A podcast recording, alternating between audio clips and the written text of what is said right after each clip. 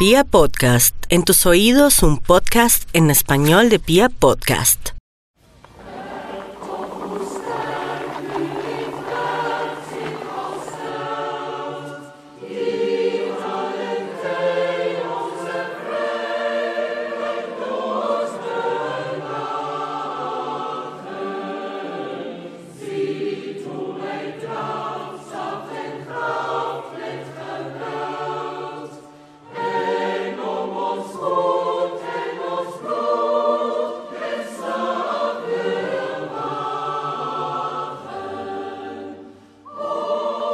Animales sociales. Por mucho que algunos sectores romanticen la soledad, lo cierto es que no es sano ni natural que nos desenvolvamos sin estar rodeados de personas con las que establecemos lazos de afecto y confianza vitales para el desarrollo correcto de nuestra personalidad. Por eso es que con el tiempo hemos sabido tejer reglas de comportamiento básicas que han sabido moldearnos como miembros colectivos que contribuyen al desarrollo grupal de una entidad, llámese empresa, ciudad, país y cualquier organización que comprometa los intereses de dos o más personas. Este es el motivo por el cual la familia resulta fundamental en la vida de todos los seres humanos. El núcleo de casa es el primero al que se expone nuestra mente, por lo que es crucial para la construcción de nuestra personalidad y la forma en que percibimos a quienes nos rodean, y sobre todas las cosas, cómo nos percibimos en relación a ellos. La crianza suele ser el primer filtro de construcción social al que nos sometemos. Si somos hombres, la figura de nuestra madre es sobre la cual construimos nuestra forma de confiar, amar y de entender la importancia del afecto. Por otro lado, se cree que el padre es el responsable implícito de las nociones de responsabilidad moral, cumplimiento de las reglas y construcción social. Naturalmente, esto no es una regla que se cumpla siempre, mucho menos en hogares disfuncionales típicos de sociedades como la sudamericana pero sí es el resultado de varios estudios psicológicos que, a la postre, han sido corroborados con el análisis de la vida de varios de los peores asesinos seriales de la historia. Por todo lo dicho, es claro que en condiciones normales nacemos con la necesidad intrínseca de compartir con los que nos rodean para construirnos a cabalidad. Es por eso que el abandono nos resulta tan frustrante e intratable. Sufrimos cuando alguien a quien amamos se aleja de nosotros. Caminamos como despojados de nuestras almas por el hecho de que otra persona no nos vio suficientes. El abandono es como la muerte misma, el final de nuestra existencia social y el dolor constante del rechazo. Un recordatorio que se siente similar a un dolor de cabeza que nunca se va y que nos susurra al oído lo poco que valemos. La soledad impuesta sin opción de elegir, sin opción de terminarla. El origen de los demonios que se fragúan en cuartos vacíos y que nos envuelven hasta convertirnos en uno de ellos. El abandono, probablemente, es el origen de todos los males. Bienvenidos a la 38 entrega de Serialmente, un podcast con contenido muy gráfico.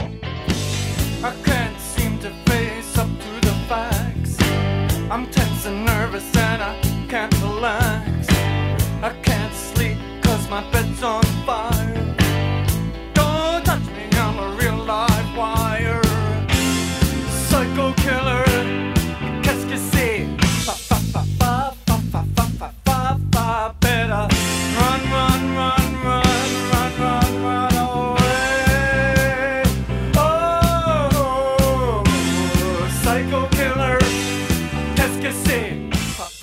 continuamos nuestro recorrido mundial y nos mantenemos en África. Vamos a uno de los países más relevantes de la región y el foco más grande de asesinos seriales en todo el continente. La historia que les voy a contar tiene los componentes psicológicos y sociales que les suelen gustar a los oyentes de Serialmente. Así que será como una suerte de repaso por los aspectos más oscuros que pueden fraguarse en la mente humana. Hoy les voy a contar la historia de Stewart Wilken. Boaty Y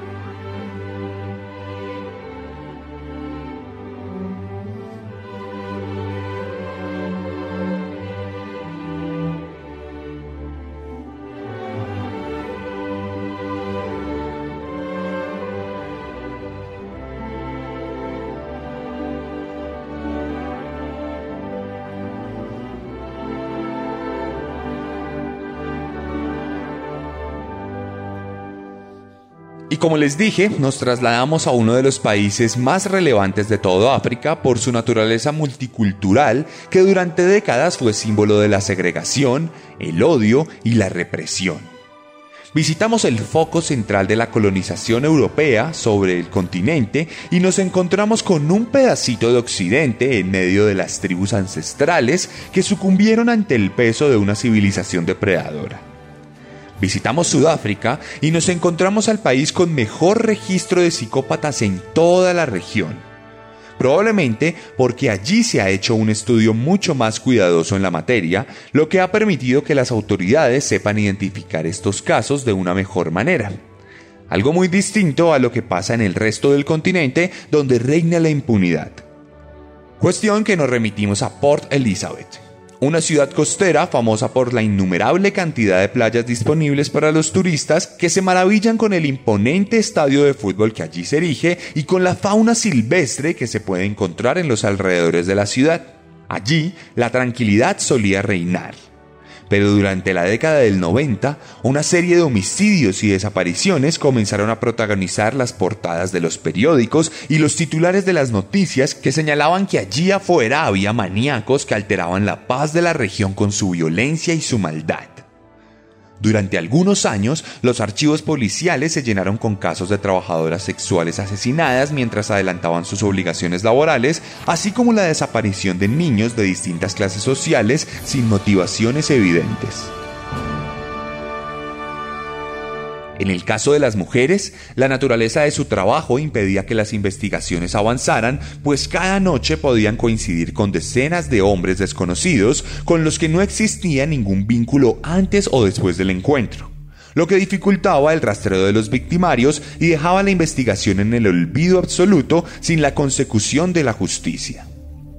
Por otro lado, la desaparición de los infantes también presentaba varios aspectos que dificultaban las pesquisas de los detectives, comenzando por el hecho de que no se sabía su destino, lo que de entrada dificultaba la identificación del crimen que se investigaba al no saber si buscaban a un asesino, a un secuestrador o simplemente estaban perdiendo el tiempo en un caso de rebeldía juvenil.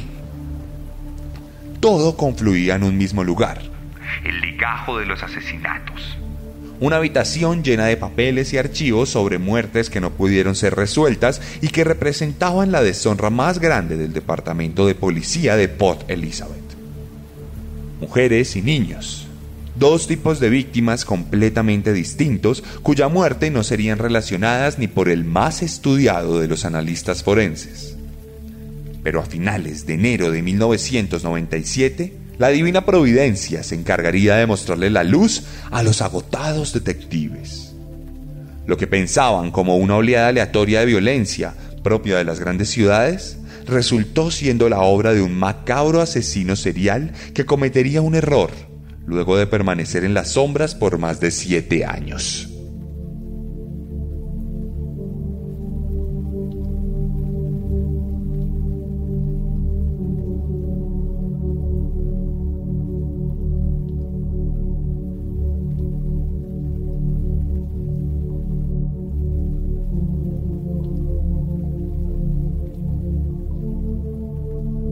El 22 de enero de 1997, Henry Bakers, un niño de 12 años, desapareció en las inmediaciones del barrio residencial donde vivía con su familia de clase media.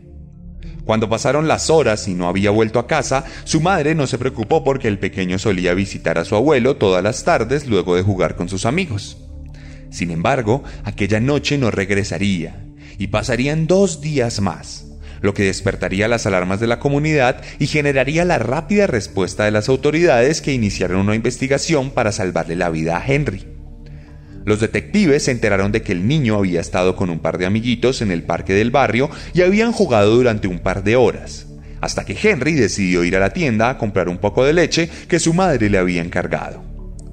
Cuando le volvieron a ver, iba acompañado de un conocido cuyo nombre era Stewart Wilkin de quien tenía referencia porque había vivido en la casa del propio Henry unos pocos días de forma provisional.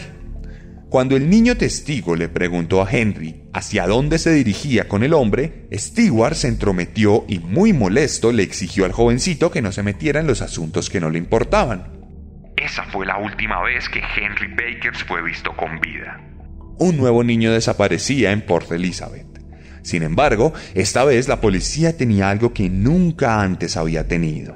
Un nombre. Los detectives escudriñaron en el historial de Stewart Wilken y se encontraron con que, lejos de ser un ciudadano común y corriente, era un hombre oscuro con un historial cuestionable.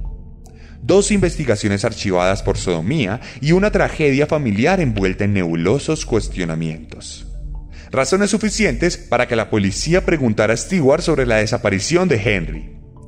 Wilken se mostró cooperativo y aceptó que se había visto con el muchacho, pero que luego se había ido a pasar la noche donde una amiga, por lo que fue liberado al no encontrar motivos para retenerle. No obstante, tras un par de pesquisas, los detectives descubrieron que la coartada era falsa razón suficiente para capturarlo nuevamente el 31 de enero y someterlo a interrogatorios más intensos por cuenta de agentes expertos en psicópatas, quienes usaron técnicas de perfilación y manipulación que darían frutos inesperados. Los agentes encerraron a Wilken en la sala de interrogatorios con una fotografía de la hija de uno de los investigadores, hija que tenía los mismos años que el pequeño Henry. Durante cerca de una hora, el capturado fue observado desde fuera de la celda sin que él lo supiera, por lo que se pudo apreciar una extraña conducta en la que el hombre no dejaba de ver la fotografía y de admirar los rasgos finos de la niña. Cuando el policía volvió a entrar, simplemente se limitó a acusar a Stewart de la desaparición del pequeño Henry, a lo que el capturado se limitó a responder. Sí, lo maté. Y no fue el único. Estoy enfermo.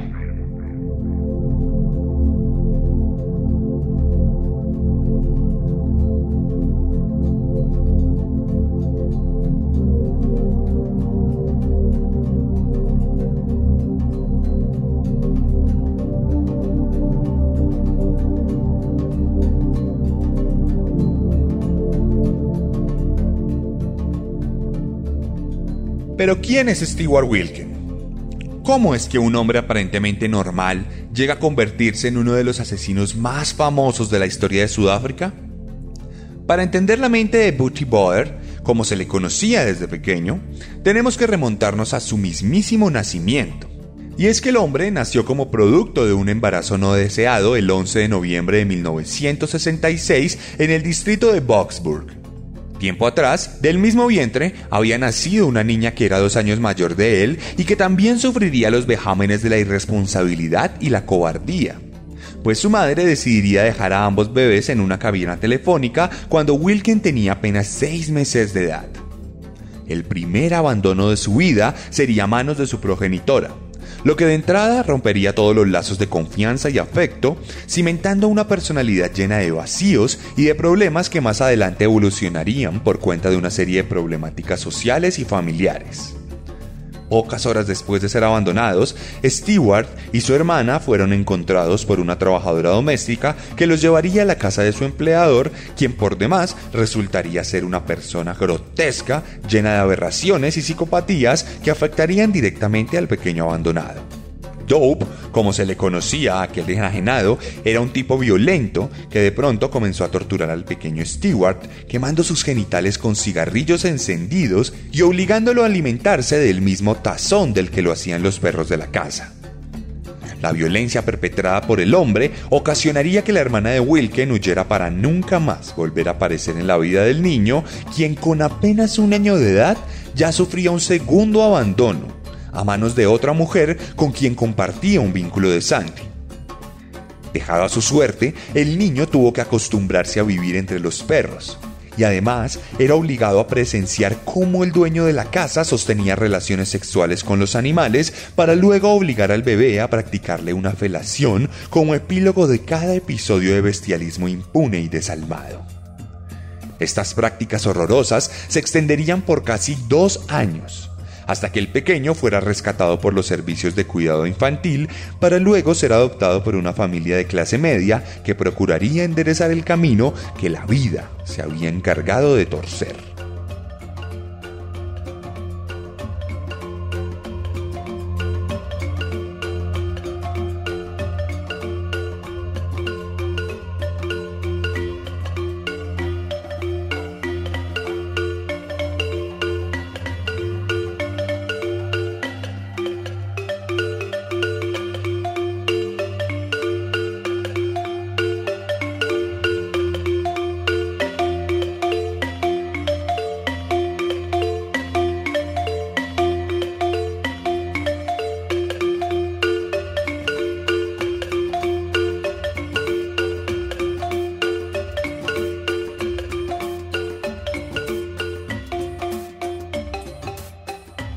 En su nueva casa, el pequeño recibiría el nombre que portaría para toda su vida, Stewart Wilken. Aunque desde que comenzó a hablar se autodenominó Booty Boer, lo que en español vendría a traducirse como hermano granjero, una expresión cuyo sentido nunca ha sido del todo explicado, pero que lo ha acompañado como alias durante toda su vida. El caso es que la familia nueva de Stewart era mucho mejor que lo que le había tocado vivir hasta entonces pero parecía que el daño ya estaba hecho, porque el joven había comenzado a dar muestras de visibles dificultades para establecer vínculos afectivos con quienes le rodeaban y se sentía completamente incómodo en las situaciones de interacción social. Por esta razón, su vida escolar fue tremendamente difícil, tanto en lo académico como en lo disciplinario pues además de perder varios años de la escuela por su pésimo rendimiento académico, Stewart era víctima constante de matoneo por parte de sus compañeros quienes se burlaban de él por ser adoptado, sin que la profesora hiciera algo por defenderle. Razón suficiente para que Wilkin le atacara en una ocasión, ganándose severos castigos por parte del director de la institución, quien lo golpeó en frente de todos los compañeros de clase. Por otro lado, en la casa las cosas no andaban mejor que en el colegio, y la relación de Stewart con su madre adoptiva no era la mejor. Cada vez que había algún tipo de reporte escolar, ella solía ponerse del lado de los otros niños y nunca defendía la honra de su propio hijo, por lo que se comenzaron a generar algunas rencillas internas que ocasionaron otros ataques del niño a la mujer, los cuales dejaban como resultado algunas heridas en los brazos de la madrastra y fortísimos castigos para el infante de 8 años, quien era encerrado en el ático sin la posibilidad de salir en varias horas. Entonces, con una clara desconexión de lo que pudo haber sido su mayor vínculo, Wilken decidió que se alejaría emocionalmente de su familia y que no construiría ningún tipo de afecto real por quienes le rodeaban. Desde ese momento, en su cabeza dejarían de existir los papás, las mamás, las tías y los primos. Su única familia sería él. Su única responsabilidad sería su supervivencia y su único consejero sería la marihuana que comenzaría a consumir desde pequeña edad. El lamentable cuadro que se estaba pintando estaba próximo a plasmar la peor de las realidades.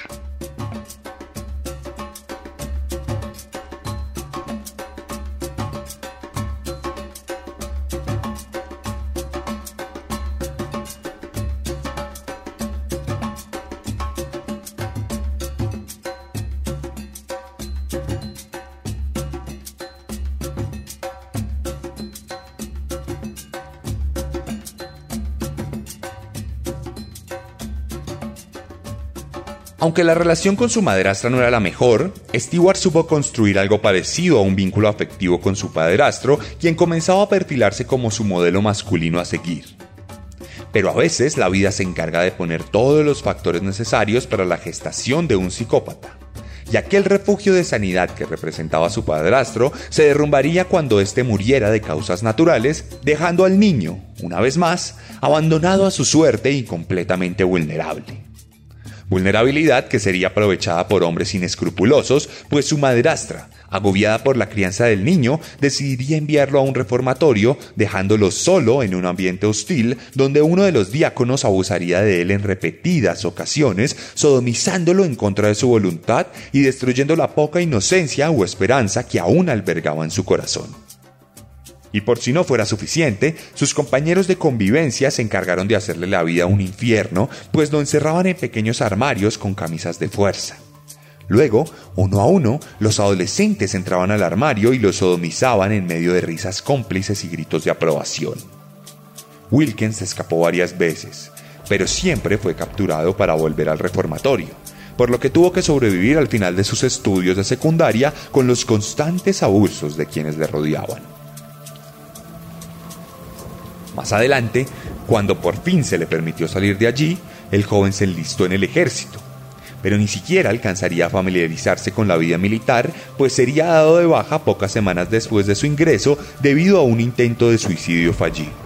La vida de Booty Boer había sido un cúmulo de desgracias insoportables.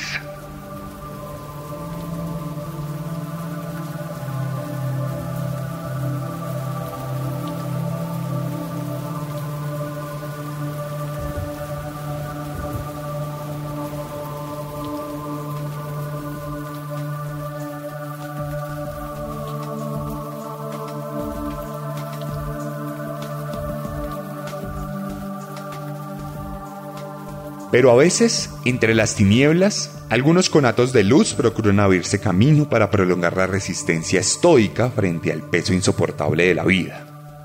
Wilken volvió a vivir con su madrastra y ya siendo un adulto pudo mejorar la convivencia con la mujer, lo que le permitió ganar un poco de estabilidad, facilitando su inmersión paulatina en la sociedad. En este punto de su vida conocería a la que sería su primera esposa en un club de bailarinas exóticas y con ella comenzaría una relación vertiginosa que daría como resultado el nacimiento de su primera hija, a quien llamaría Wuan, la cual llegaría a su vida cuando apenas cumplía 19 años de edad. Curiosamente, este nacimiento marcaría un cambio en la personalidad de Stewart, por lo menos en lo que a su vida marital se refería, pues su esposa aseguró que desde que dio a luz, su marido solo tenía relaciones sexuales con ella si éstas se llevaban a cabo de forma anal. Wilken, por su parte, declararía que esto lo hacía porque su esposa había decidido convertirse en prostituta, algo que él encontraba tremendamente grotesco. De cualquier manera, el matrimonio fue un absoluto fracaso, principalmente porque el hombre tomaría la terrible costumbre de violentar a su pareja de forma física y psicológica, algo a lo que ella respondía con denuncias que empañaron el historial disciplinario de Stewart, y que sentaron un precedente para lo que sería su posterior comportamiento en las espesas sombras del submundo de Port Elizabeth. En este punto llegaría el divorcio de Booty Boer, el cual vendría acompañado de la extrañísima decisión de no volver a tener relaciones sexuales con mujeres blancas por miedo a intimar con su hermana perdida, aquella que había huido a los dos años y que ahora podría ser cualquier persona en Sudáfrica. Esta decisión lo llevaría a conocer a una afrodescendiente llamada Verónica, con quien también se casaría. Verónica tenía dos hijos de un matrimonio anterior y más adelante tendría dos hijas más con Stewart, quien nunca dejó de ser un hombre problemático y violento. De hecho, la mujer lo denunció por sodomizar a sus dos hijos, lo cual serviría años más adelante para perfilarlo como un sospechoso con historial. Vemos pues que lentamente se estaba construyendo la vida y obra de un auténtico psicópata.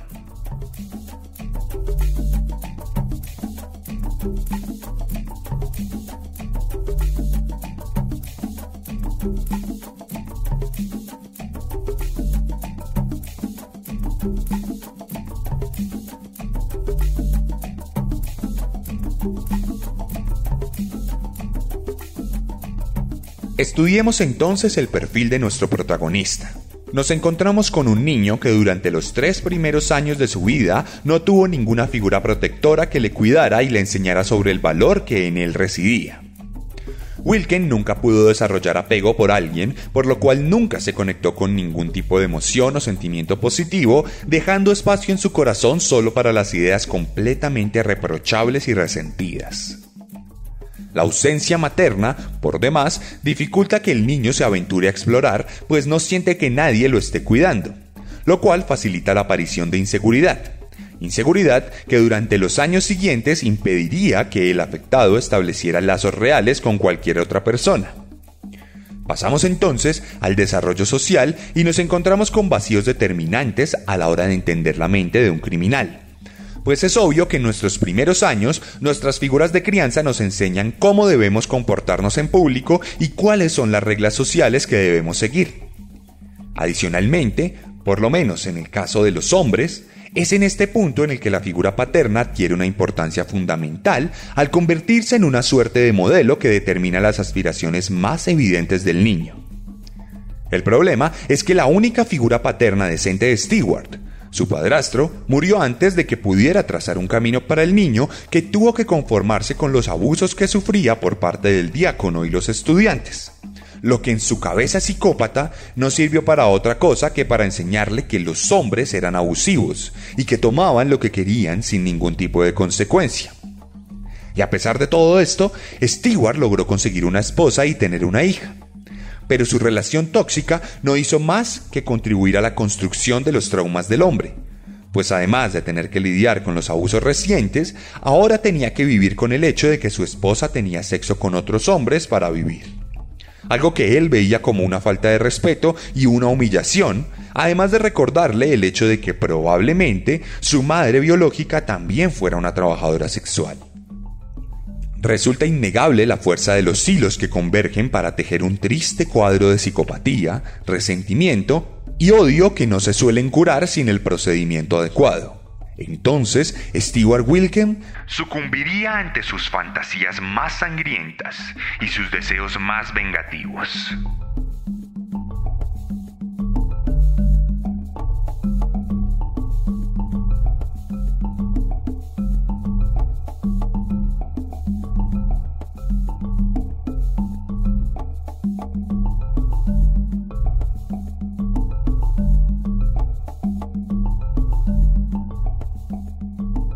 En febrero de 1990, Stewart cometería su primer asesinato cuando abordara a un joven de la calle que tenía 15 años. Durante aquella época, la indigencia infantil era un problema recurrente en Sudáfrica, por lo que era común encontrarse niños y adolescentes deambulando por las calles sin ningún tipo de supervisión o relación segura. Esto los convertía en blancos fáciles para cualquier psicópata, pues nadie preguntaría por ellos en caso de desaparición y su posible muerte podría acotarse a cualquier problemática social. Wilkins sabía que podía salir indemne de un asesinato de este tipo, y por eso se decidió por aquel joven a quien había estudiado días atrás y se acercó a él para ofrecerle una jugosa cantidad de dinero para mantener interacciones sexuales en un lugar privado. Ese lugar privado sería una escuela abandonada donde ambos se besarían hasta que el hombre sodomizara forzosamente al adolescente para luego estrangularlo. Meses después, en octubre, contrató a una trabajadora sexual a la que llevó a otra escuela y con la que sostuvo relaciones sexuales. A ella también la sodomizó, pero cuando ésta se quejó, también fue estrangulada hasta morir mientras aún mantenían la penetración.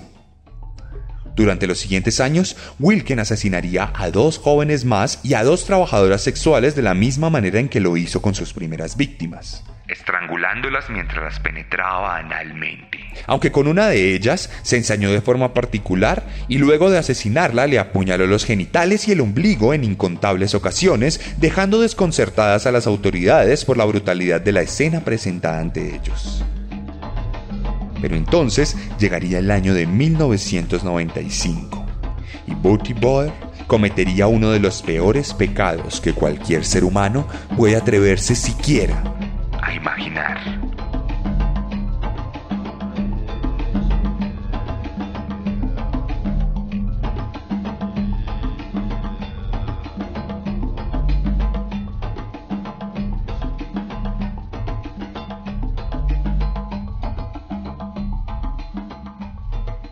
Como ya lo dijimos, Wilkins se separó de su primera esposa luego de un matrimonio fallido. Entonces, poco tiempo después, ella se fue a vivir con otro hombre y entabló una relación igualmente tóxica que dejó como resultado constantes sesiones de maltrato y violencia de género. Adicionalmente, el nuevo hogar se sumió en la miseria y había días en los que literalmente no había nada de comer en la alacena. Stewart era consciente de esta situación. Sabía que su amada hija, Juan, Pasaba malos días y por eso procuraba alimentarla siempre que podía, aunque le era imposible velar por el bienestar constante de su hija. Entonces, el 29 de septiembre de 1995, la recogió para su cita usual y fueron al Valle de la Felicidad, un parque natural, donde jugaron un rato en un jardín alejado que él conocía desde pequeño. Allí, en medio de la soledad, el hombre le pidió a la niña que se quitara el pantalón e inspeccionó su vagina para darse cuenta que no era virgen. El mundo entero del asesino se derrumbó. Se dio cuenta que su hija había sido víctima de abuso y que probablemente su violador era el mismo hombre que convivía con ella todos los días y que dormía junto a su madre. El peso de la existencia se hizo insostenible. Y cualquier noción de seguridad se volvió efímera. Su hija había sido despojada de su inocencia y ahora debía afrontar la crudeza del mundo desde la peor posición posible, la de víctima, la misma que él había tenido durante tantos años. A sus ojos sería siempre una víctima y no podría jamás desligarse del sufrimiento que le habían ocasionado. Entonces, Wilken decidió despojarla de su sufrimiento, y no había mejor forma de liberarla que despojándola del yugo de la vida de la misma forma en que lo hizo con sus anteriores víctimas. Puso sus manos sobre su pequeño cuellecito y comenzó a apretar con fuerza y determinación. La niña pataleó, pero fue inútil. papá era mucho más grande y fuerte. Papá estaba convencido de lo que estaba haciendo. Papá nunca se detuvo. Y la pequeña Juan murió en el mismo jardín donde décadas atrás Wilken había tenido sus únicas memorias alegres de la infancia. Acto seguido, el hombre despojó a la niña de todos sus ropajes y se recostó con ella durante varias horas. Guardó su cuerpo entre unos arbustos y de forma periódica la visitó hasta que se convirtió en puros huesos. Durante muchos meses estuvo allí cada semana, recostándose nuevamente con los restos de la pequeña y reviviendo el momento en el que se le envió directamente a Dios. La locura se había convertido en ritual.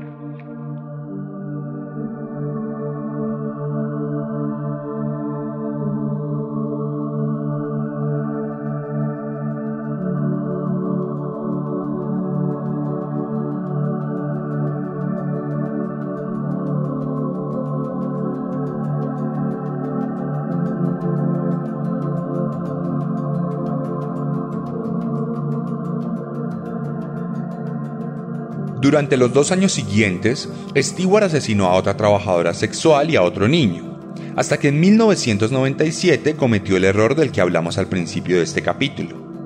El hombre había establecido un modus operandi claro en el que abordaba a trabajadoras sexuales y niños solitarios para ofrecerles dinero a cambio de sexo. Siempre que sus víctimas le exigían el pago, se volvía completamente loco y les atacaba mientras comenzaba a penetrarles analmente. Esta penetración la llevaba a cabo mirando de frente a sus víctimas para poder verlas a los ojos mientras las estrangulaba. Era adicto al efecto gelatina, el cual consiste en la hinchazón de los ojos y de la lengua de la víctima mientras muere asfixiada. Justo cuando eso pasaba, era cuando el asesino eyaculaba, consumando la firma de su homicidio. Pero ¿por qué trabajadoras sexuales? Se cree que Wilken desarrolló una aberración por aquellas mujeres por culpa de la ocupación de su esposa, quien se desenvolvía en un mundo similar. Además, siempre estuvo convencido de que su madre era una prostituta y que su hermana creció para convertirse en una también. El abandono sufrido desde su nacimiento debía ser vengado en su mente perturbada, atacando a otras mujeres. Por otro lado, ¿por qué niños? Esto tiene que ver con todos los abusos sufridos durante su infancia. Bertie Boer fue una víctima siempre. El control sobre sí mismo siempre estuvo en manos de terceros inescrupulosos y en el momento que creció y se dio cuenta que podía infligir violencia, también se dio cuenta que podía controlar a los demás. Cada muerte es una reivindicación de las violaciones. Y además una forma de matar a ese niño sumiso que siempre fue a través de la muerte de otros niños en los que se reflejaba a sí mismo. Es por esto que no es casualidad que disfrutara tanto la penetración anal, teniendo en cuenta que esa fue la forma en que aprendió a manifestar control. El sadismo se refugia en las recámaras más oscuras de nuestra alma.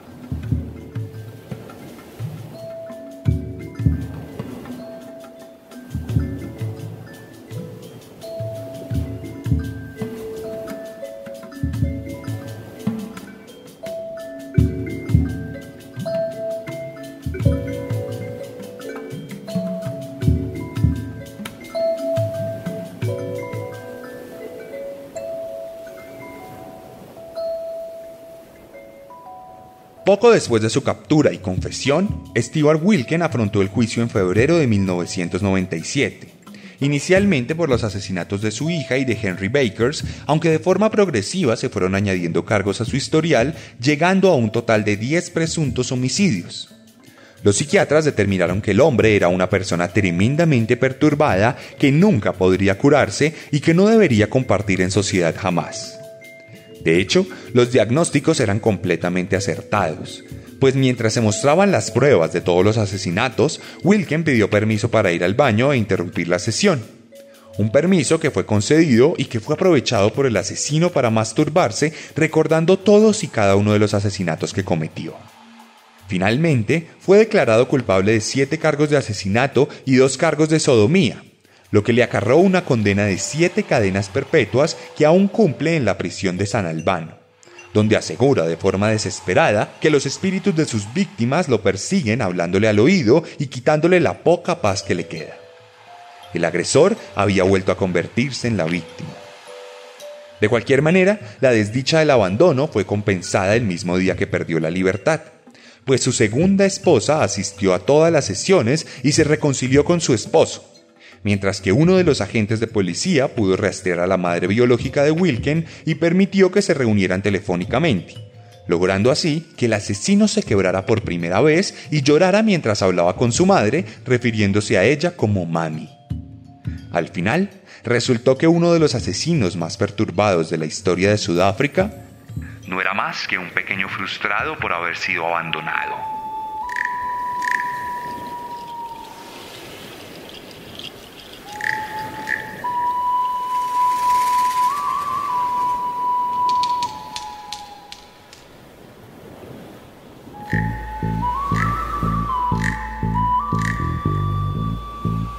¿Cómo lidian ustedes con el abandono? ¿Cómo se enfrentan al hecho de ser rechazados por alguien que les rodea?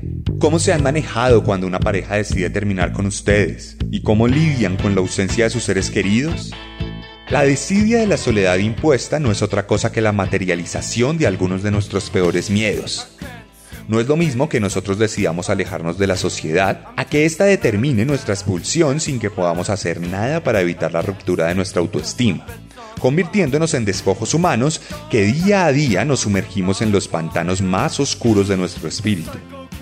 Algunos, motivados por los genes malignos que les acompañaron desde pequeños, decidieron optar por el camino de la violencia para clamar venganza por sus traumas. Otros nos limitamos a morir cada noche que cerramos los ojos en la frialdad de nuestras camas.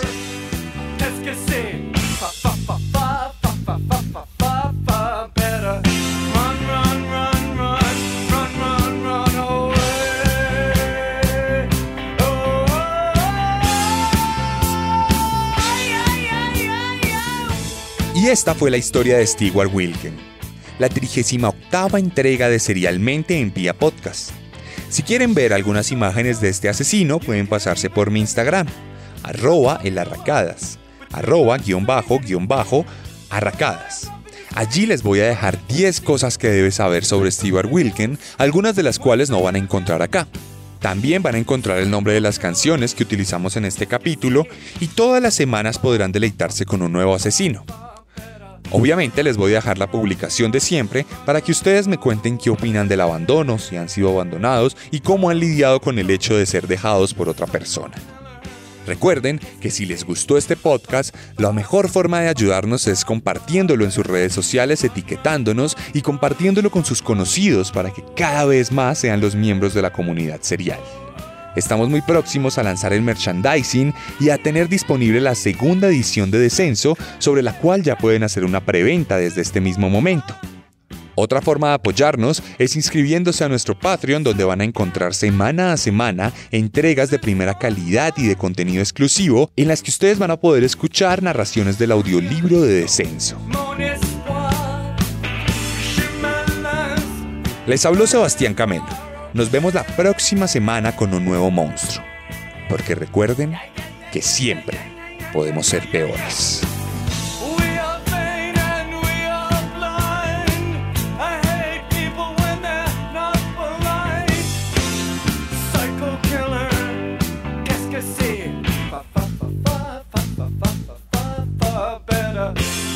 run, run.